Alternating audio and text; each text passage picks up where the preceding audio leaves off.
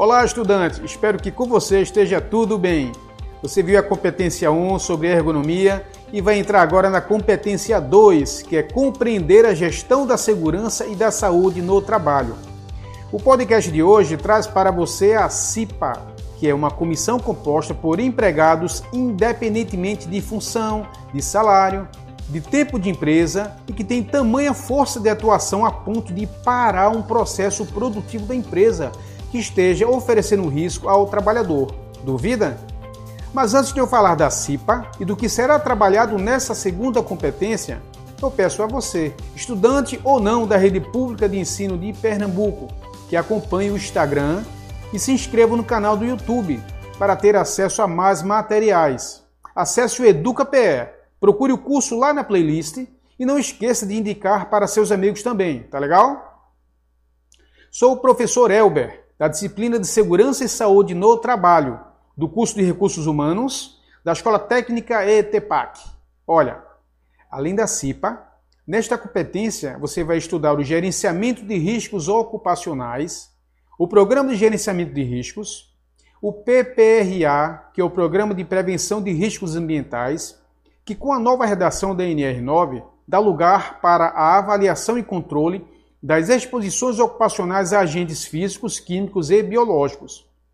Vai ver também o PCMSO, o SESMIT, o mapa de risco, o laudo de insalubridade, o laudo de periculosidade, outro laudo aí que é o LTCAT, o PPP e o E-Social.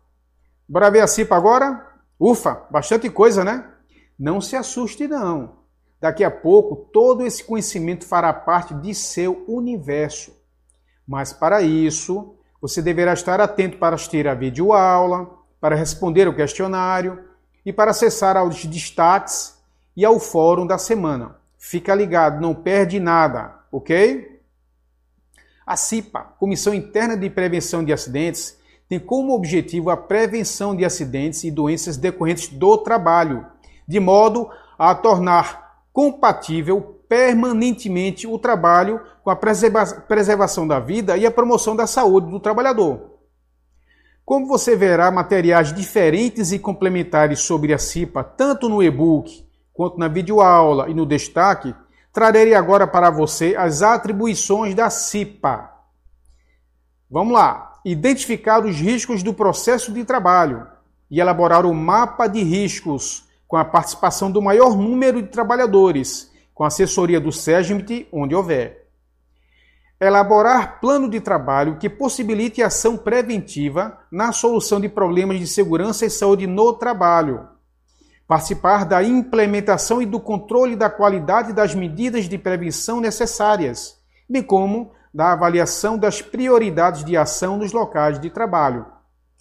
Realizar periodicamente verificações dos ambientes e condições de trabalho, visando a identificação de situações que venham a trazer riscos para a segurança e saúde dos trabalhadores. Realizar a cada reunião a avaliação do cumprimento das metas fixadas em seu plano de trabalho e discutir as situações de riscos que foram identificadas divulgar aos trabalhadores informações relativas à segurança e saúde no trabalho, participar com o SESMIT, onde houver, das discussões promovidas pelo empregador para avaliar os impactos de alterações no ambiente e processo de trabalho relacionados à segurança e saúde dos trabalhadores. Veja essa agora, o que a gente falou, o que eu falei para você no início do podcast requerer ao SESMIT, quando houver, ou ao empregador, a paralisação de máquina ou setor onde considere haver risco grave e iminente à segurança e saúde dos trabalhadores. Olha aí, tá vendo? É, e olha que você só ouviu a metade das atribuições. Você verá todas na, na NR que oferece todas as regras da CIPA, NR5, tá certo? Cujo link estará disponível para você lá no e-book. Percebeu a importância da CIPA? No próximo podcast você vai ver um assunto que será uma de suas maiores responsabilidades como profissional de recursos humanos, o EPI. Não vai perder, né? Até breve, até o próximo podcast e fique com Deus.